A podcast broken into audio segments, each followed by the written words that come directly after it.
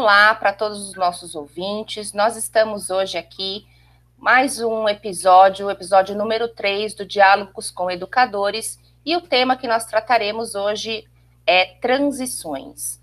O podcast sobre transições está contando hoje com a participação da educadora da rede e doutoranda da PUC, Shirley Nadalute Monteiro para conhecer a pesquisa dela sobre o tema As concepções de professores sobre as crianças de seis anos do ensino fundamental. Seja bem-vinda, Shirley.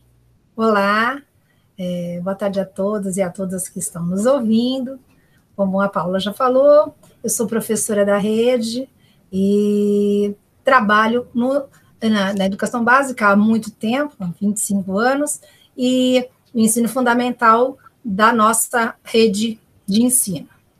E para falar um pouquinho sobre esse assunto com vocês, eu só gostaria de contextualizar.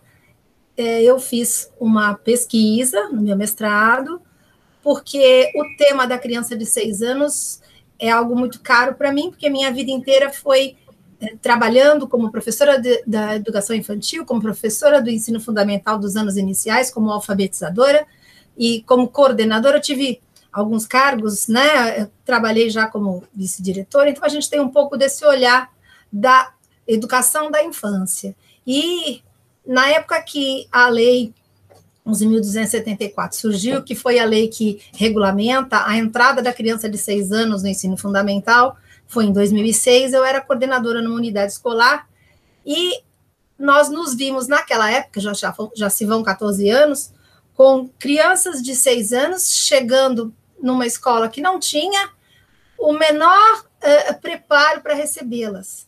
E isso foi um incômodo muito grande, porque eu tive que fazer algo por essas crianças e pelos professores e pela unidade em si, porque ela não tinha nada preparado para recebê-las. Isso foi há 14 anos atrás. Mas uh, a gente ao longo desses anos, vem pensando sobre esse tema, né? Porque a criança chegou, se instalou no ensino fundamental e nós, como educadores responsáveis por isso, temos que pensar a respeito, nós temos que discutir, nós temos que tentar fazer algo por elas, né? Então, esse foi o intuito da minha pesquisa, né? E eu quis saber o que é que esses professores que lidam com as crianças de seis anos pensavam sobre elas, o que eles tinham de concepção, como é que eles entendiam essa criança de seis anos. E aí nasceu a minha dissertação de mestrado, é, que foi defendida há dois anos atrás, e que me fez pensar um pouco sobre esse tema. Né? E eu estou aqui hoje para poder dividir um pouquinho com vocês essa, esses meus achados de pesquisa. É muito boa a sua contextualização. E eu acho que faz parte, então, também a gente retomar que a Lei Federal 11.274 de 2006, que é a lei que regulamenta a entrada de crianças com seis anos no ensino fundamental, ela é um marco para a infância, né? Qual você, você entendeu, então, a partir da sua, da sua pesquisa, das suas percepções, qual o maior ganho para a infância dessa lei? Bom, Paula, e agora nós estamos num campo que nós temos que conversar sobre vários aspectos, né? Nós temos que pensar que a lei, ela foi uma lei federal porque nós tínhamos, e ainda temos no nosso Brasil, as muitas infâncias, né? Nós temos um Brasil, infelizmente, com uma desigualdade social muito grande. Então, nós temos as regiões norte, nordeste, centro-oeste, com muitos municípios que não têm condições, né, não têm políticas públicas que deem para essas crianças de seis anos né, o direito de frequentar uma pré-escola e uma creche. Então, o governo, quando fez essa lei, ele pensou no aspecto macro. Ele pensou nas crianças de seis anos que estavam à margem da escolarização, porque muitos e muitos e muitos municípios não podiam dar o, a, a, a, oferta da educação infantil e das creches, porque vocês sabem que, pela nossa legislação, o, o, as creches e os municípios são, são dos municípios, né? Então, o governo, pensando nisso, colocou as crianças de seis anos para serem atendidas no, no ensino fundamental, para que eles pudessem, nessas condições, ter acesso um ano antes ao ensino fundamental, veja bem, a escolarização em si. O que houve de ganhos? Se nós pensarmos no aspecto macro, houve a possibilidade, sim, dessa criança de seis anos estar dentro de uma escola. É, nós estamos num município onde, um município que nós sabemos do, do nosso Brasil que ele é rico, então nós temos aí em especial a cidade de São Paulo, que sempre pôde, né, ao longo desses, dessas últimas décadas, dar para as nossas crianças creches e educação infantil. Então, nós não sentimos tanto esse ganho aqui, né, mas nós temos que pensar nessa lei como macro.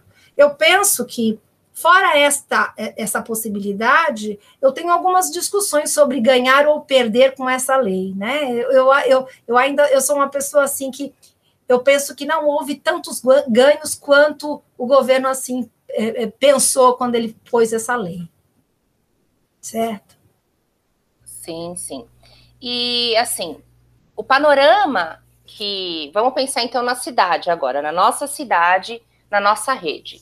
Essa lei ela já tem 14 anos, certo? Sim, certo. Há 14 anos atrás, a nossa rede ela estava dentro de um panorama no sentido de preparação das escolas para receber essas crianças aos seis anos. A diferença do panorama desta preparação da escola daquele tempo, de 14 anos atrás, para agora, você percebe alguma diferença? E qual é essa diferença? Eu percebo, sim. Nós, nós, nós temos, tivemos um grande avanço aos, nesses 14 anos, por quê? Porque surgiram materiais pedagógicos para tentar é, é, é, dar uma, uma base para o professor compreender, né? O próprio, próprio governo né, fez, fez uh, alguns documentos embasadores. A prefeitura sempre tem feito né, é, é, é normativas, estudos, tem proporcionado estudos. O governo proporcionou alguns estudos, né? Você, a gente tem aquele Santilana e a gente tem pensa em outros, em outros cursos.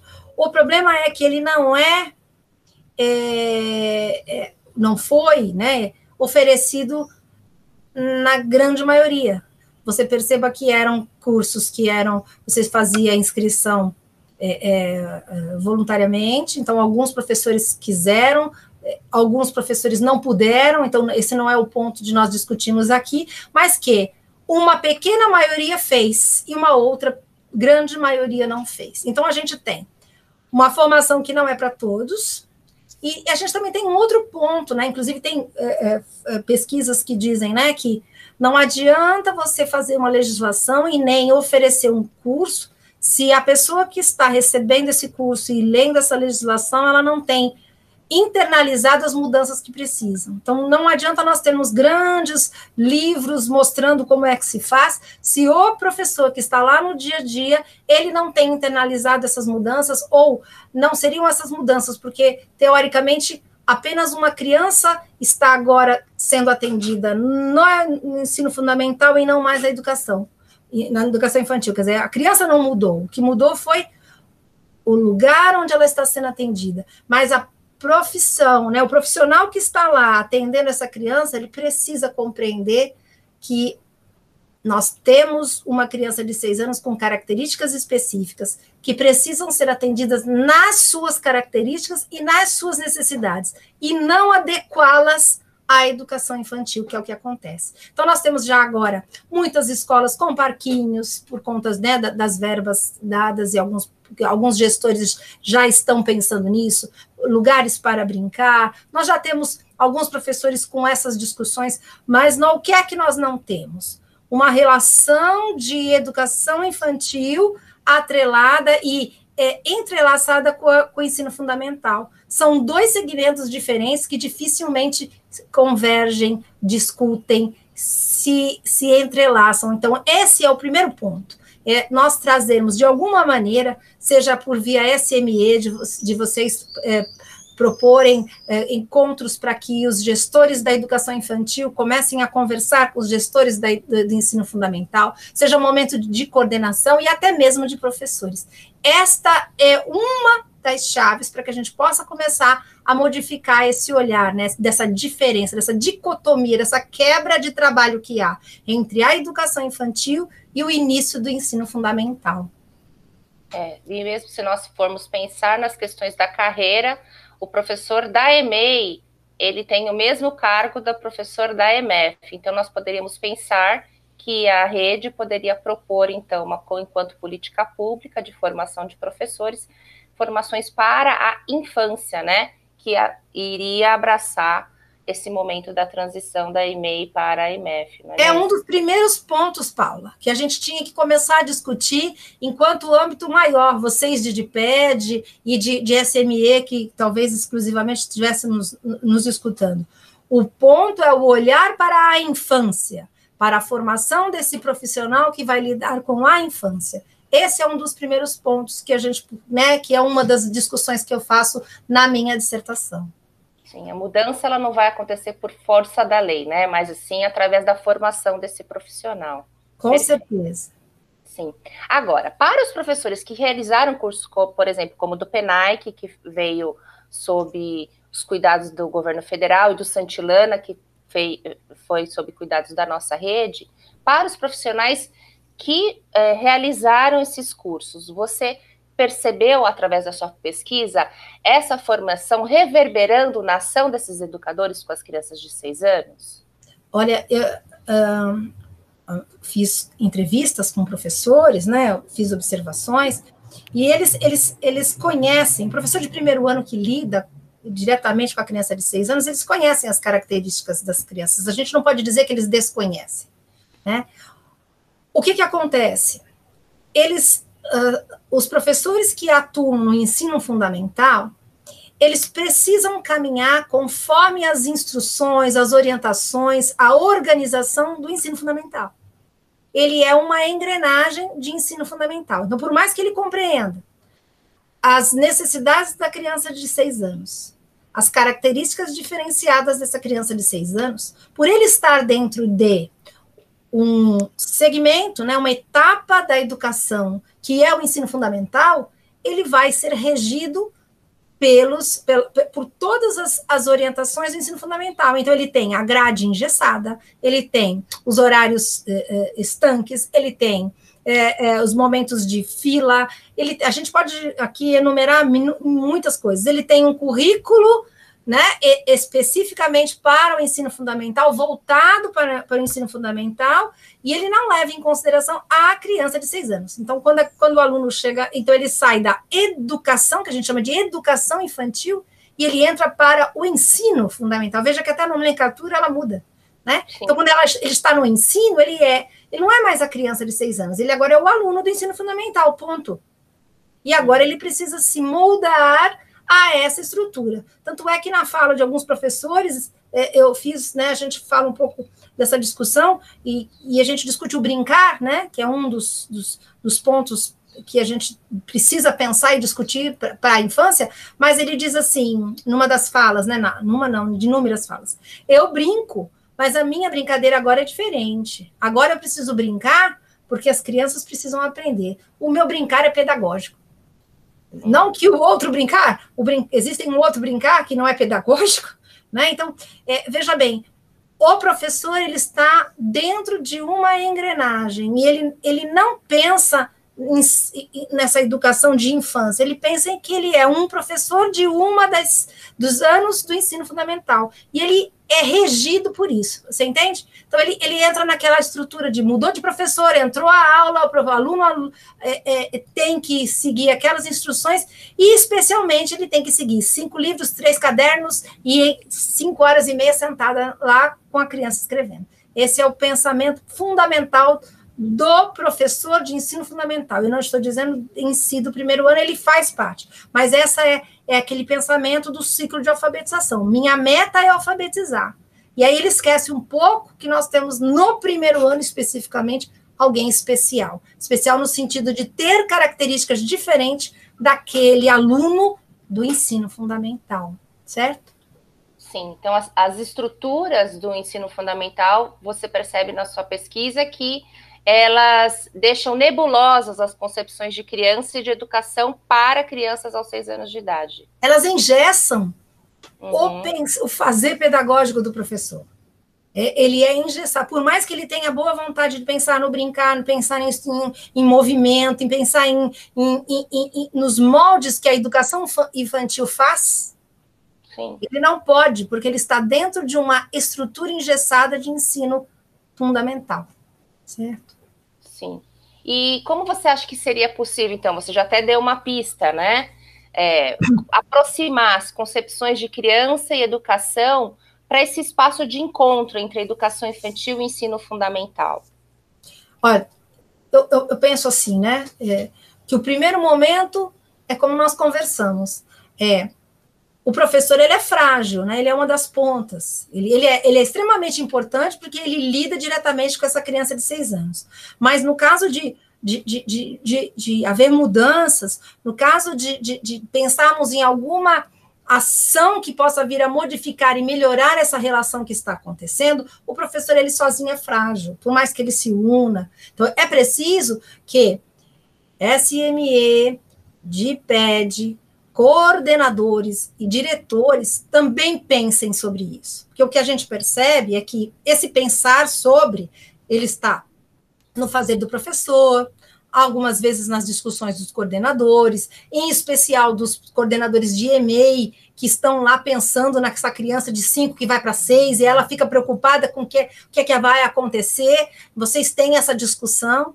Mas quando chega no ensino fundamental, o diretor ele tem a visão macro, né, até o nono ano. Então, o primeiro ano é só mais um ano.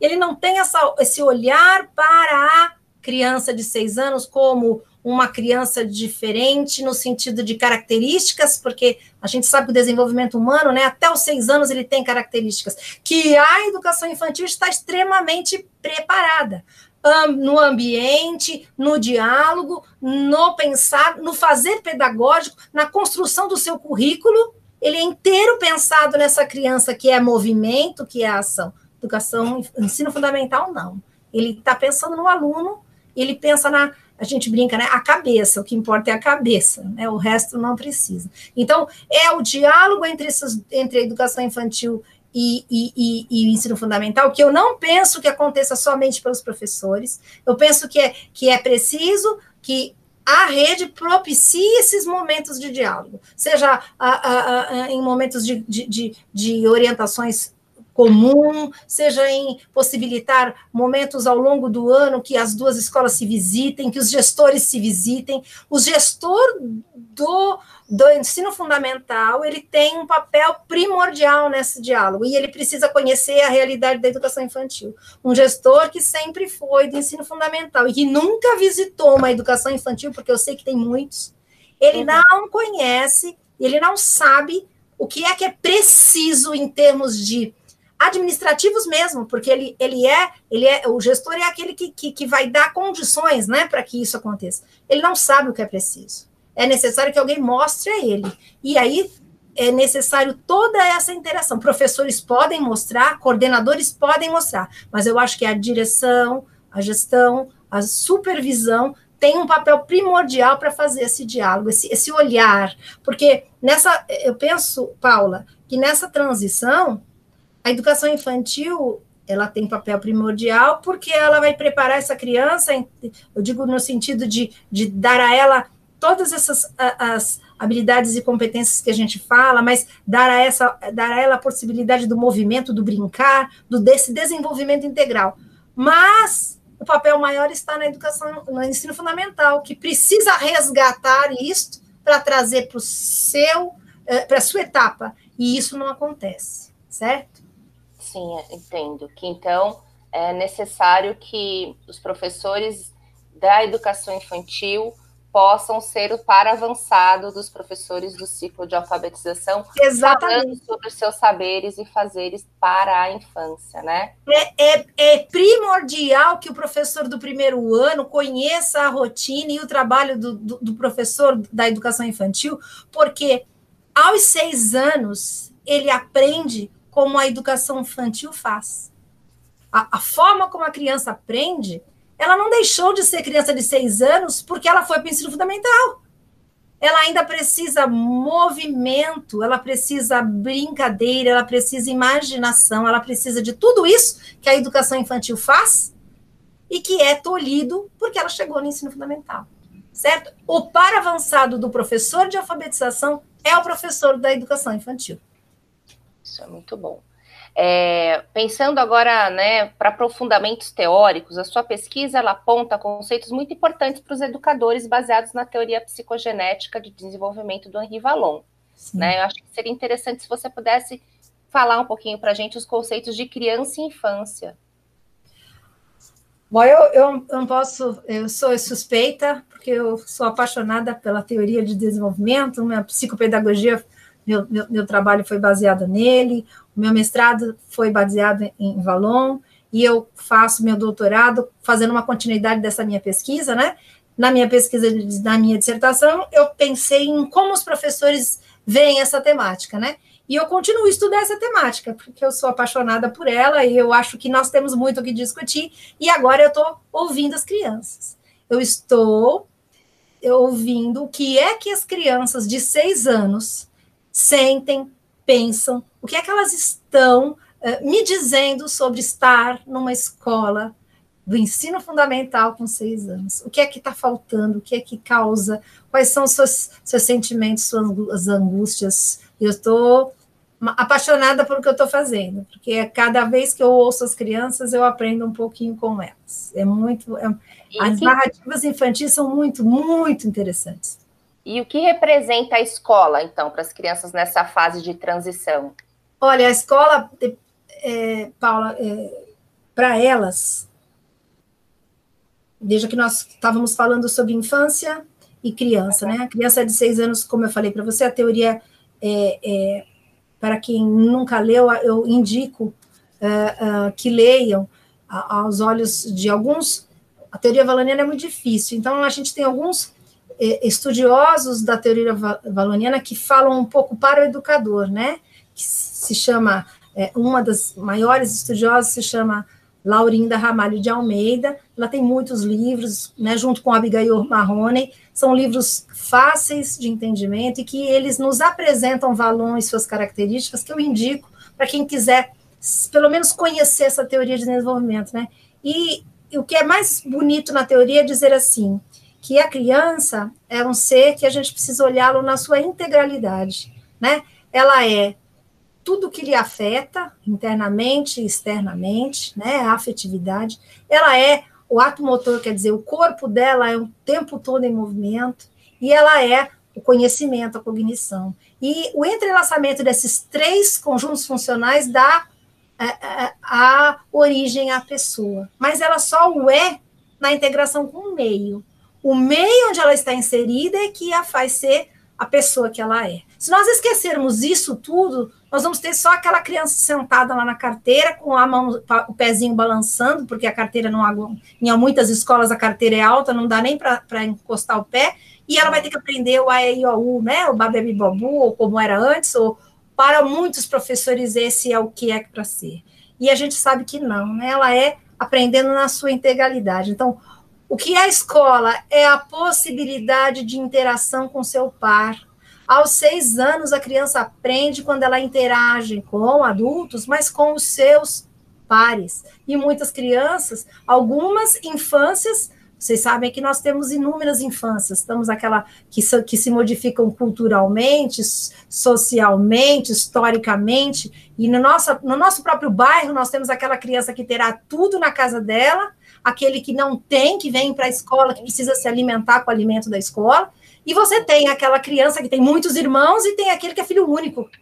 Então, Sim. nós temos muitas infâncias e atendemos muitas infâncias nas nossas unidades. Nós temos que pensar nesse todo. A criança, quando vai para a escola, ela vai para interagir, para integrar, para compartilhar saberes, porque elas têm muito, né? E para aprender, é claro, uma, né, ela, ela vai, a escola tem como objetivo é, é realmente é, é, é ensinar toda, toda a cultura de, de, de, de, historicamente construída, mas a interação é extremamente importante, né? E nós temos que pensar nessa criança de seis anos nesse movimento, nesse ambiente de interação. E o corpo é o momento, o lugar, é o, é por onde ela aprende. E aos seis anos a gente ingesta, né? Põe na cadeira e fala assim: ah, eu já ouvi professores dizendo assim: olha, hoje não tenho aula extra nenhuma, então hoje vai ser bom, porque hoje eu vou botar em ordem toda a minha apostila que está atrasada. Nossa, é. E aí você olha isso e fala assim: oi? Mas eles estão no primeiro ano, mas não importa, eu tenho que dar conta de 20 páginas. Hoje vai ser um dia que eles vão sentar, só vai levantar para lanchar. Então, são estas falas que me dão um impulso para continuar estudando sobre isso, para que eles percebam que criança aprende no movimento. Ela precisa se movimentar, ela precisa brincar, ela precisa se socializar. E isso é o ponto principal da escola para uma criança de seis anos. Então, brincar como forma de aprendizagem, ele não tem sido considerado pelo professor de ensino fundamental, é isso? Eu, eu penso assim, é, o brincar no sentido de brincar livremente, para o professor de primeiro ano é perda de tempo. Né? Porque ele, ele diz assim nas falas dele, né, nas minhas entrevistas. Porque a, o, o, brincar do primeiro ano, né, uma das questões que eu perguntei é assim, o brincar do primeiro ano é diferente do brincar da educação infantil? Claro! Nosso brincar tem aspecto pedagógico. Nós vamos brincar com intencionalidade. Nós vamos brincar para aprender um conteúdo. Eu falei, e o momento que a criança brinca livremente? Ah, quando dá tempo, no final do, da semana, aí a última aula, eles brincam. Então, brincar no sentido de interação, o brincar livremente para que ela possa trabalhar com a imaginação, acontece muito pouco na escola do do, do, da educação, eh, do ensino fundamental. O professor de primeiro ano precisa compreender que faz parte do dia a dia, do trabalho diário, ter 30 minutos, uma, uma aula, dependendo né, do momento da, da unidade, ele, a criança precisa brincar, porque, segundo Valon, do ato motor ao pensamento, à representação, há um caminho a ser percorrido, né? E nesse caminho está a imitação e o simulacro, que a gente chama, né, muito conhecida como o jogo de faz de conta. A criança precisa fantasiar, ela precisa é, é, é, fazer aquelas vivências daquelas brincadeiras de faz de conta, para que ela viva este essa experiência de representação, para que quando ela for aprender a escrever e a ler, que é a representação, né, uma dupla representação, ela tenha vivido esse espaço. Então, aos cinco anos, ela brinca, ela imagina, ela tem lá na educação infantil, ela vai na salinha, na brinquedoteca, ela, ela se veste de princesa, ela tem a, o tempo todo, ela brinca de massinha, ela chega no primeiro ano, ela pula, né? Ela salta dos cinco para os sete, né? Mais ou menos isso, porque os seis anos, entende? Então é esse movimento que eu luto, que eu brinco. Eu luto para que as crianças, os professores que lidam para o primeiro ano compreendam a importância que ele tem não é para o pro professor, não é para o ciclo de, de, de, alfabetização, é a importância na vida dessa criança. É essa a minha luta, esse meu, esse meu pensar sobre esse tema. Né? A maior dificuldade que os educadores do ensino fundamental enfrentam pela sua pesquisa é exatamente, então, a, é a vivência de um contexto muito adultocêntrico, muito escolarizante, muito até conteudista, que não está é, enxergando as necessidades da infância. É né? isso mesmo. É, Bom, é isso que. Como eu, romper esse padrão? Como romper? Ó, Paula, tem algumas pistas, né? Elas não são, elas não são, uh, uh, uh, talvez a, a resposta para tudo, mas eu tenho um caminho, né? E é um caminho que eu posso dizer para você na minha fala que ele pode acontecer que é o projeto político-pedagógico de uma escola. Quando eu é, é, estava finalizando a minha, minha tese, coincidentemente entrou um novo diretor na minha unidade, e nós tínhamos um parquinho, mas um parquinho muito velho, com muitas coisas, com parafusos enferrujados, que dava, que estava realmente trazendo insegurança para as crianças, e, é claro, com toda com toda certeza do mundo, ela agiu de, pensando na segurança das crianças, ela retirou esse parquinho. Portanto, nós ficamos um ano sem um parquinho. Então, pensem em umas crianças, apenas com aquele espaço aberto para brincar, teria sim, teríamos, temos alguns outros espaços, mas não tinha um parquinho, mas a motricidade, o trabalho de relação que, que, que, que é desenvolvido quando a criança brinca num parque, é, é extremamente potente para desenvolver todas as, todas as possibilidades que ela precisa para os seis anos. E na minha escola não tinha. E aí eu pensava, o que, que eu posso fazer como professora dessa unidade escolar para que isso possa acontecer? E aí eu vi, uma, um, eu vi um caminho, que é o projeto político-pedagógico da escola. Vocês, professores que estão me ouvindo, saibam que todos os anos o projeto político-pedagógico ele é revisitado por nós, ele, é ele tem possibilidade de ser reconstruído, reelaborado, discutido coletivamente, e você, como professor, você tem o direito e obrigação de fazer isso. Então, na, nessa, nessa, nessa visita, nesse, nesse refazer do projeto discutido coletivamente, eu pedi, nós conversamos, e eu tenho na minha escola um capítulo voltado para o brincar. Eu fiz com que o brincar estivesse presente no nosso projeto político-pedagógico, por quê? Porque um documento que embasa as ações de uma unidade escolar quando você tem como discutir com todos a importância do brincar e da criança de seis anos, você está dando voz e está dando força para que isso possa fazer do dia a dia, na escola da educação, do ensino fundamental, o brincar como um trabalho cotidiano, como um trabalho que possa realmente trazer potencialidade para essa criança. Então, no meu projeto político-pedagógico, eu tenho um capítulo onde eu falo da importância do brincar, onde eu falo da importância dessa criança de seis anos ser recebida com acolhimento, onde eu falo que eu não, né? Estou dizendo eu, assim, onde nós, como professores, construímos isso coletivamente, e nesse projeto há as três vertentes da escola que lidam com a criança.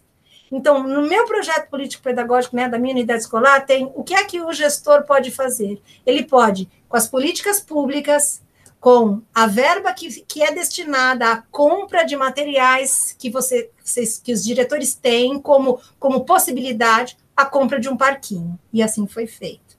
E lá a gente diz que é obrigação da direção cuidar, zelar e fazer a manutenção para que esses espaços de brincadeira aconteçam. Então, vocês, professores, onde tem uma unidade que não tem isso, lutem por ele. Ah, mas a minha unidade não tem espaço.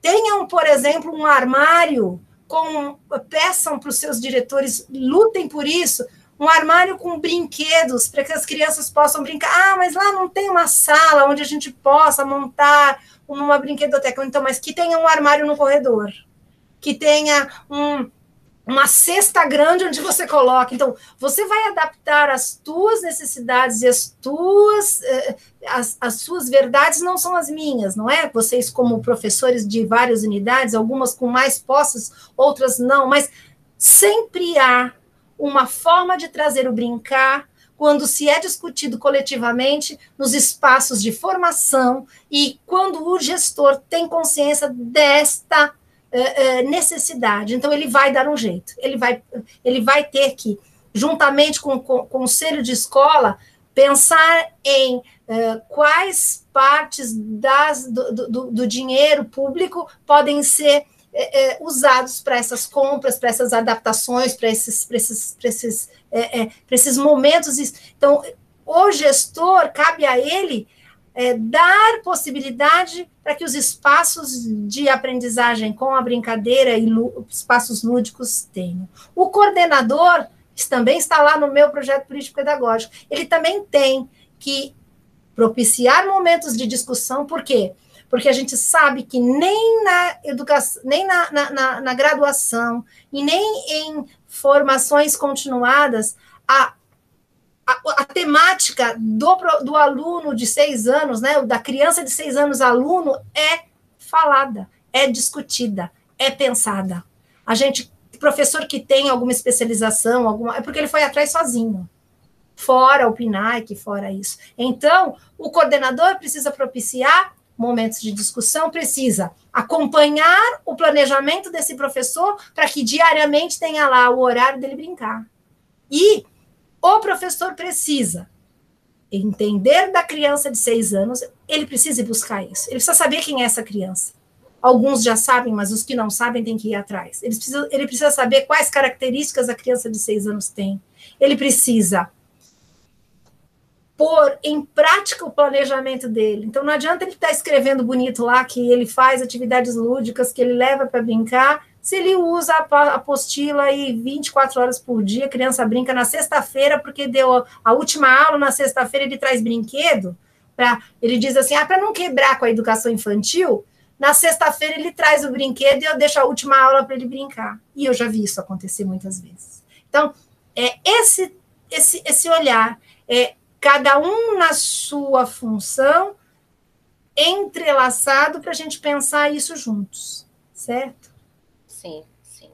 Muito interessante mesmo. Entendendo também, né, Chile, que o próprio Estatuto da Criança e do Adolescente, ele é, diz que no Brasil nós entendemos criança até 12 anos de idade, não é? Então, acho que todo o PPP que tiver um capítulo que se esteja voltado para o direito à infância, se consegue, a, além do ciclo uh, de alfabetização para o ciclo interdisciplinar, essa concepção de como a criança aprende dentro das suas diferenças de idade e necessidades. Isso mesmo. Principalmente então... é, das suas necessidades no que diz respeito a um ambiente é, que seja potente para a sua aprendizagem, né?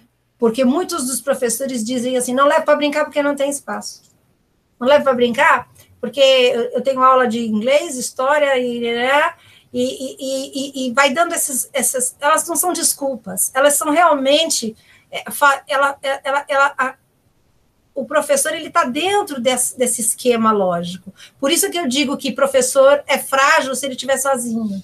Se o coordenador não agarrar esta essa fala, esse, esse entendimento da importância, e se o diretor não apoiar, nós não vamos ter nessas mudanças, entende? Então, eu, por isso que eu acredito nessa, nesse entrelaçamento, porque é, é, a criança até 12 anos, ela tem, é, ela precisa ser olhada como criança, e às vezes nós esquecemos. Quem trabalha na educação, no ensino fundamental, ela, ele às vezes esquece que é criança.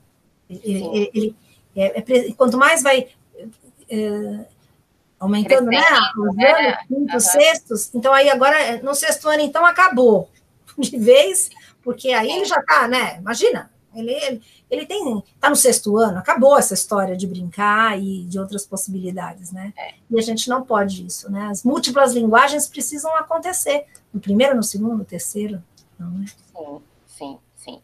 E assim, pensando, né, então, nesse lugar de encontro, de, da transição dessa criança que tem direito à infância e que precisa, então, ter do lado dele é, gestores que lutem por esse espaço onde ele possa fazer uma transição, uma passagem com tranquilidade da EMEI para a EMF. Você conhece na nossa rede é, unidades que estão realizando esse processo de transição das crianças, essa conversa entre a EME e a EMF, e que tem dado certo? Puxa, Paula, agora você fez uma pergunta que eu sei de, é, é, é, é por exemplo, ali no meu bairro, quando vai chegar, vocês sabem da nossa da proposta, né, dos, dos, dos dos relatórios que vêm da educação infantil para o ensino fundamental. Então, na minha escola, a gente tem contato, sim, os professores têm contato com esses relatórios para conhecer as crianças, mas eu não vejo uma ação efetiva enquanto rede de que faça acontecer esse momento de discussão entre os professores que estão recebendo e aqueles que estão entregando as crianças. Não há esse momento de fala, e eu acho que é extremamente importante. É, é, é necessário até, né? Para que você no primeiro ano, tenha um olhar daquele que entregou a criança, que tem um pouco mais para falar sobre ela. Seria importante, por exemplo, no planejamento do início do ano ou no final do ano, que as unidades tivessem essa troca, troca de professores, para que a gente pudesse falar sobre a criança. Sim, muito bom. Nós queremos até te convidar, então, que nós temos colocado luz a essas questões da transição no nosso território, tentando organizar as unidades em territórios menores para que elas possam ter um espaço de conversa, né? Mas é um esforço de muitas mãos Sim. e nós já temos alguns resultados que são bem interessantes, né? A gente tem, ah, por exemplo, no nosso episódio aqui terceiro do Diálogos com Educadores, nós vamos colocar, inserir um, uma gravação onde a EMEI, Anitta Garibaldi a IMF Tel Dutra, que estão no mesmo, no mesmo bairro, ah, a poucos quarteirões de distância, estão é, já é, há algum tempo fazendo essa discussão e vamos cada vez mais incentivar é, essa, essa conversa, inclusive com as outras transições que acontecem aqui dentro da rede. E é um, realmente um esforço grande. Nós já estamos começando a pôr luz nesse sentido, estamos falando com os gestores, né? Já desde falamos no ano passado, estamos fazendo esse episódio do Diálogos, porque a gente entende e é, veste a camisa do que você trouxe para a gente hoje. A Ai, gente agradece é, você ter vindo aqui, ter dito para a gente coisas tão importantes. E agora, se você tiver alguma consideração final é, uhum. para estar tá dizendo para a gente, vai ser muito bom te ouvir. Eu tenho muito agradecer a oportunidade, dizer que eu estou à disposição para que a gente possa vir. É, quando eu concluir o meu doutorado, se eu tiver a oportunidade, eu venho para mostrar um pouco das. Já está convidada. Né? E mais, a gente pode falar sobre outros assuntos também, mas o que eu queria finalizar é apenas dizer o seguinte: que está nas nossas mãos, embora nós não saibamos, que a mudança desse quadro só vai acontecer quando a gente realmente olhar a criança como criança. Nós ainda estamos olhando ela como aluno. Então, como aluno, não vai haver mudança. Somente quando nós, professores, que lidamos no primeiro ano, compreendermos que nós estamos nas mãos, né, com o desenvolvimento de uma criança, aí o nosso olhar mudará, certo? Então, eu penso que somos nós os responsáveis pelo, pelo adulto de amanhã. Então, vamos lá, certo? Exatamente. A gente agradece a sua participação. É, com certeza fica aqui o convite para estar com a gente mais algumas vezes. E esse foi o nosso podcast sobre transições do episódio 3 do Diálogo com Educadores. Até uma próxima.